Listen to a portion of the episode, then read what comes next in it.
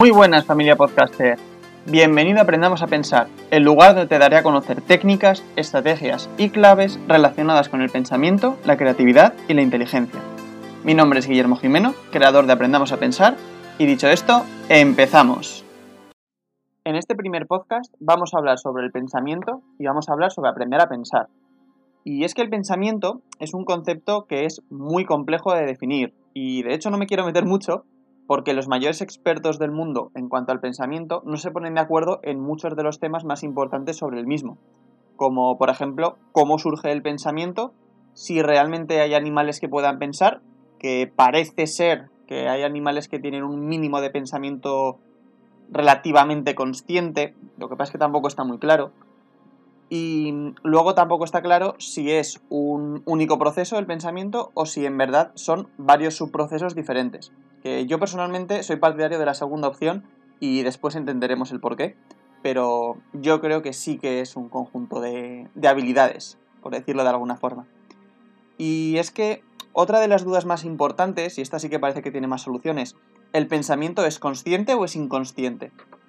Y la realidad es que hay un poco de las dos, porque por un lado el pensamiento consciente es cuando utilizamos nosotros esa habilidad de la inteligencia, que al final es el pensamiento, a propósito para solucionar un problema, para hacer una tarea, etc. Y por otro lado están los pensamientos inconscientes, que son aquellos que aparecen de forma automática en nuestro cerebro, y que la mayoría de ellos han sido grabados, por decirlo de alguna forma, a través de nuestras experiencias y de la interpretación de las mismas. Un ejemplo que puedo mostrar sobre esto es una pareja de hermanos cuyo padre es un alcohólico.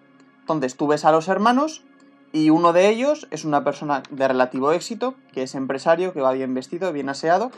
Y el otro hermano es una persona que es alcohólica, que, mm, que no tiene trabajo y que no tiene pues, ningún oficio en la vida. Y cuando les preguntan a los dos que por qué son así, los dos contestan, con el padre que tengo no podía ser de otra forma. Y es que al final la interpretación que nosotros hagamos de las experiencias que nos pasan va a ser mucho más importante que la experiencia en sí. Y si aprendemos a sobrellevar todos aquellos, podemos decir, obstáculos que nos pone la vida, vamos a crecer a nivel personal y vamos a poder solucionar muchos más problemas y muchos problemas más complejos en el futuro de una forma más holgada. En cambio, si nos ahogamos al mínimo problema, es fácil que los evitemos y por lo tanto cuando tengamos problemas que no podamos evitar, vaya a ser algo bastante catastrófico para nosotros. Pero bueno, reconduciendo el tema, hay que tener en cuenta que la mente consciente es una mente bastante más, voy a decir floja, o voy a decir que procesa bastante menos que el inconsciente. Porque mientras la mente consciente procesa unos 40 o 50 bits de información por segundo, que es relativamente poco, el inconsciente procesa 40 millones, que es una auténtica barbaridad. Y una forma muy fácil de explicarla es que imagínate que tú estás en una conversación con una persona. Tú, para poder atender realmente a esa persona, poder escucharla y poder contestarla con un mínimo de sentido, tienes que estar pensando todo el rato en lo que te está diciendo. Y en el caso de que te distraigas, tu mente no va a comprender qué es lo que te están diciendo. En cambio, la mente inconsciente, mientras la consciente está trabajando en comprender el mensaje, la inconsciente está trabajando analizando todo el entorno a la vez, todo lo que estás viendo, todo lo que oyes, todo lo que hueles, tiene todos los sentidos totalmente activos. Lo que pasa es que todos estos estímulos no los está, voy a decir, no les está haciendo caso. Los está percibiendo, es capaz de percibirlos constantemente, pero tú no eres consciente porque la atención no te está llevando a ello.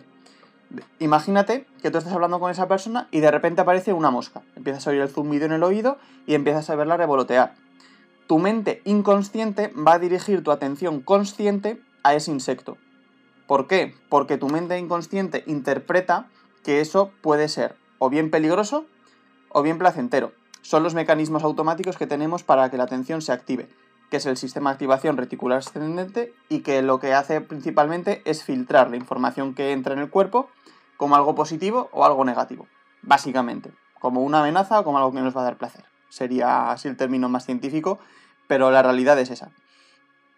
¿Qué pasa? Nuestro inconsciente siempre está trabajando, siempre está analizando el entorno, pero nuestro consciente lo dirigimos a donde nosotros queremos.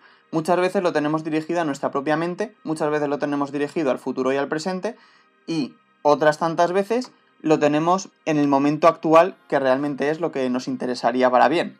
El estar conscientes en el momento presente y aprovechando la vida tal y como pasa.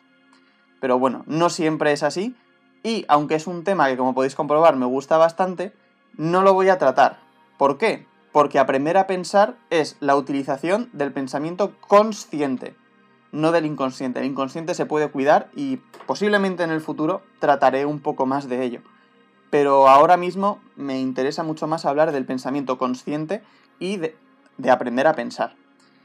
¿Qué es esto de aprender a pensar? Pues como ya he adelantado, es utilizar el pensamiento consciente. ¿Utilizarlo cómo? Utilizarlo a través de las habilidades del pensamiento que este concepto sí que es nuevo. Las habilidades del pensamiento son tres, son diferentes y cada una tiene sus funciones específicas. Esto no quiere decir que estén aisladas una de otra, y de hecho en la mayor parte del tiempo se interrelacionan unas con otras. Ya, ya iremos viendo cómo se pueden interrelacionar. La verdad es que es bastante sencillo, estoy seguro de que lo vais a entender. En el caso de que no lo entendáis, por favor, ponedme en comentarios cualquier pregunta que yo estaré encantado de responderla. Vale, vamos a pasar a las habilidades del pensamiento. Como he mencionado anteriormente, tenemos tres.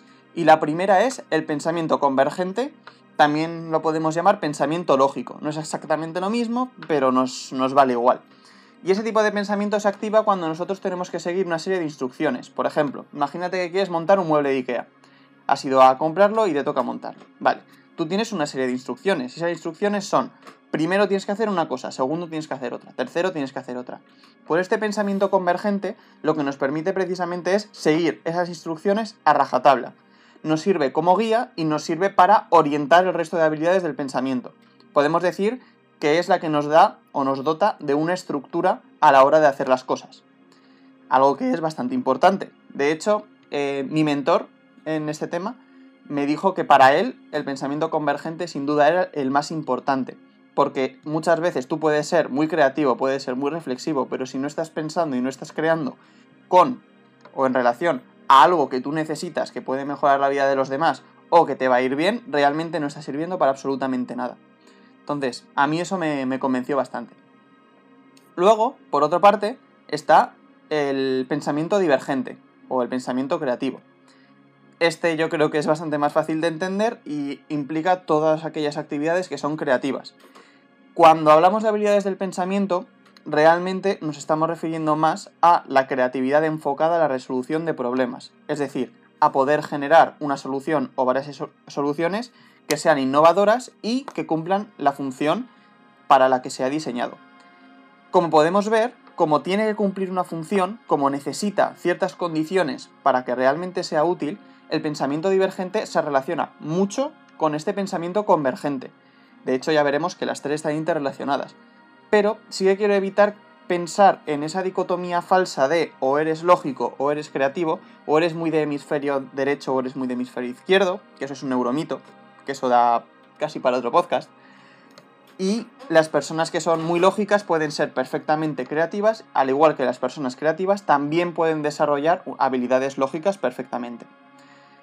Esto lo considero muy importante porque de hecho la principal, el principal problema que tenemos en, en estos casos es que tenemos o poseemos ciertas creencias limitantes que muchas veces nos impiden ser de una forma o de otra. Y de hecho, hablando de, de, mi persona, yo siempre me he considerado una persona muy lógica y una persona muy reflexiva. En cambio, nunca me he considerado una persona creativa. Y la realidad me ha demostrado que en el momento en el que me olvidaba de la creatividad como concepto y realmente necesitaba utilizar esa creatividad para resolver algún problema o para hacer ciertas tareas en la universidad, por ejemplo, me he dado cuenta de que realmente sí que soy una persona bastante creativa y sí puedo generar soluciones muy válidas y muy buenas de cara a solucionar diferentes cosas y sí puedo generar esas ideas. Pero yo tenía ese condicionamiento de que realmente no era capaz entonces, durante mucho tiempo no fui capaz hasta que me empecé a demostrar de que sí era capaz y esa creencia limitante fue desapareciendo. Entonces, parte importante, no dejes que tus creencias te limiten, no permitas que te definan como una persona muy lógica o una persona muy creativa, porque todas las personas tenemos todas las habilidades del pensamiento, las tres. Y ahora sí que me gustaría decir, como bien he dicho, quiero que sea algo relativamente práctico, voy a dar un ejemplo. Imagínate que vas a hacer una receta de cocina. A mi madre le encanta cocinar y mi madre tiene su... vaya, prácticamente tiene un libro de recetas en la cabeza que es impresionante. Y además le salen todas buenísimas. pero bueno, el caso es que mi madre normalmente sí que sigue la receta hasta cierto punto, pero a ella le gusta mucho innovar y cambiar la receta y decir, vale, pues si el otro día le eché, por ejemplo, hierbabuena, vamos a probar con menta. Mi madre es una persona que para eso es muy creativa y es que dentro de la estructura que es la receta y dentro del objetivo que tiene, que es hacer una comida que sepa bien, que esté buena, ella es capaz de ser creativa, de ir variando las, diferentes partes del proceso para ver cómo influye eso en el resultado. Muchas veces ella ya sabe de antemano o puede intuir cómo va a salir eso, y eso se debe precisamente a las habilidades metacognitivas que hablaré un poquito más adelante. Pero es una muestra de que realmente la creatividad puede entrar dentro de una estructura sin ningún problema. También hay que tener cuidado de que la estructura a veces puede ahogar demasiado esa creatividad. Y para eso está, están las técnicas de creatividad, que hay muchísimas, y que nos van a permitir precisamente eliminar de una forma, podemos decir lúdica, no tiene por qué ser lúdica, pero realmente yo sí que lo considero muy como un juego, porque hay muchas que si no las consideras como un juego, realmente no van a funcionar igual porque vas a tener el condicionamiento de esto no sirve, esto es un poco tontería, etc. Pero si te las tomas como un juego y te las tomas como, bueno, vamos a pasarlo bien y vamos a generar cosas, eh, realmente es muy eficaz, eliminas buena parte del pensamiento convergente, de este pensamiento lógico que nos encorseta, y al aplicarlo posteriormente a las soluciones que han salido, pueden salir cosas muy interesantes. Una técnica muy conocida es la técnica del brainstorming o tormenta de ideas, que básicamente es poner un tema y eliminando el juicio, poner todas las ideas que se te ocurran y después, ya con ese juicio convergente lógico, probar a ver cuáles pueden valer, cuáles no pueden valer y cuáles podemos aplicar o cuáles son las mejores para aplicar en nuestro caso particular. Hay muchísimas técnicas y de hecho, como hablaré más de creatividad, em, explicaré algunas que a mí me encantan. Hay una que se llama sincrética, que la expliqué hace poco en un directo en Instagram, que es de mis favoritas porque es como enfocar un problema desde muchísimos puntos de vista y te abre la mente que es una barbaridad. Pero bueno, como ya lo retomaré, si te interesa mucho, también pónmelo en comentarios para adelantarlo, porque en principio lo trataré más adelante, pero si es un tema que veo que genera interés, yo estaré encantado de adelantarlo un poquito. Por último, eh, la tercera habilidad del pensamiento es el pensamiento metacognitivo, que, a pesar de que no son sinónimos, es lo que entendemos más como pensamiento reflexivo por decirlo de alguna forma. Es la habilidad del pensamiento que se encarga de tres cosas principalmente.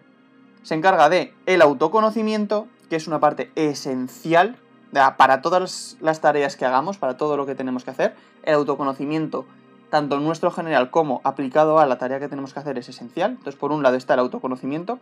Por otro lado está la autorregulación, es decir, cómo cambio yo mis conductas, cómo cambio yo mi forma de ser, cómo cambio yo las acciones que realizo en función de cada tarea, de cada situación.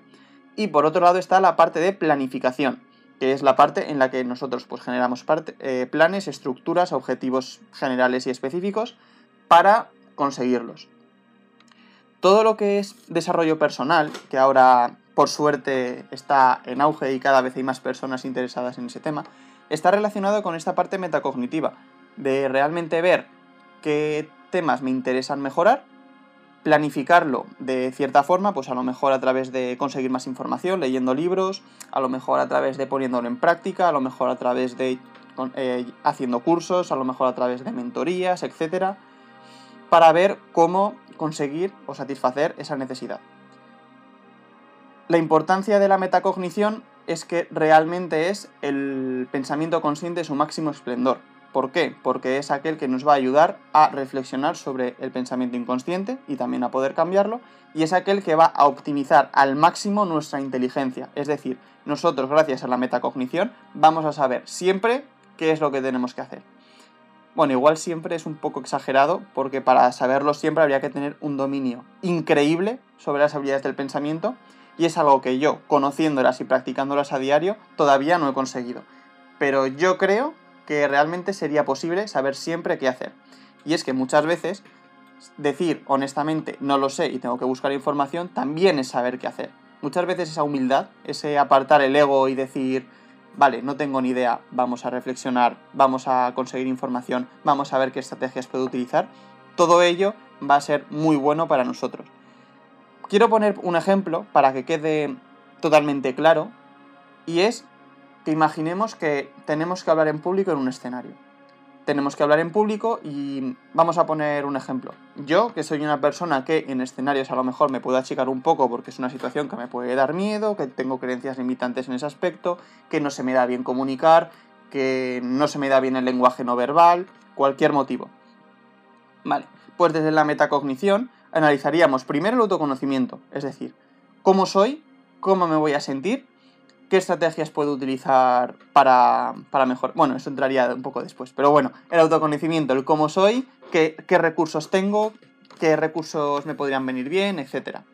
Luego está la parte de autorregulación, y es que partiendo de lo que yo sé de exponer, pues por ejemplo, que tienen que ser temas directos y al grano en charlas cortas, y llenos de historias en charlas largas para que quede ese mensaje en el fondo. Comunicar cambiando la entonación de la voz, modulando muy bien, haciendo pausas, también incluyendo el lenguaje gestual, cómo hacer los gestos, cómo moverme en el escenario, si me interesa más quedarme más quieto para que hagan más caso a mis palabras o moverme un poco más para que hagan más caso a la parte más emocional, a la historia. Podría entrar allí muchísimas cosas. Depende también de los recursos que tenga cada uno, por supuestísimo. La, autorregulación lo que va a hacer es que una vez ya hemos visto que, mm, cómo somos, nos va a ayudar a ver qué puntos podemos mejorar. Y es que prácticamente en cualquier tema siempre se puede mejorar algo, pero sobre todo en aquellos temas que necesitan nuestra atención, pues a lo mejor tengo que dar una charla porque me dedico a dar charlas. Pues a lo mejor en ese punto es muy importante que aprenda a mejorar esa capacidad a través de pues, todos los recursos disponibles. Y allí es donde entra la planificación. Y es que la planificación precisamente lo que va a hacer es ayudarnos a conseguir esos objetivos que nos hayamos propuesto en torno a, en este caso, a hablar en público. Por ejemplo, me voy a apuntar a un curso de oratoria para aprender a, a mostrarme en grandes escenarios. Voy a contratar a un mentor que sea speaker profesional, que sea experto en dar charlas a nivel nacional e internacional, para que me aconseje qué puntos de mejora puedo tener una vez ya he conseguido pues cierto nivel para ya bordarlo y llegar a ese percentil 95 de soy de los mejores de, España y del mundo haciendo este tipo de cosas. Miles de recursos, pero allí lo importante sobre todo es tener claro cuál es el objetivo. Una vez tienes claro el objetivo, ya se buscan los recursos, que eso también es, es, metacognitivo, y ya se va por ello. Hay que, sin olvidarse, por supuesto, de esa parte de acción que tan importante es, porque si nos quedamos solo en la parte reflexiva, realmente nos estamos quedando cojos. Y de hecho, el pensamiento metacognitivo, los teóricos sobre el tema también hablan de la importancia de demostrar con acciones el resultado de ese pensamiento, el resultado de esa reflexión, puesto que si realmente no se consigue, es como que no se ha llegado al paso final. Con la creatividad, de hecho, pasa lo mismo. Muchos autores consideran que el proceso creativo, o todo lo que tiene que ver con la creatividad, tiene que generar un producto porque si no el proceso no se ha terminado. Si no hay un producto final, es que el proceso no ha llegado a su fin.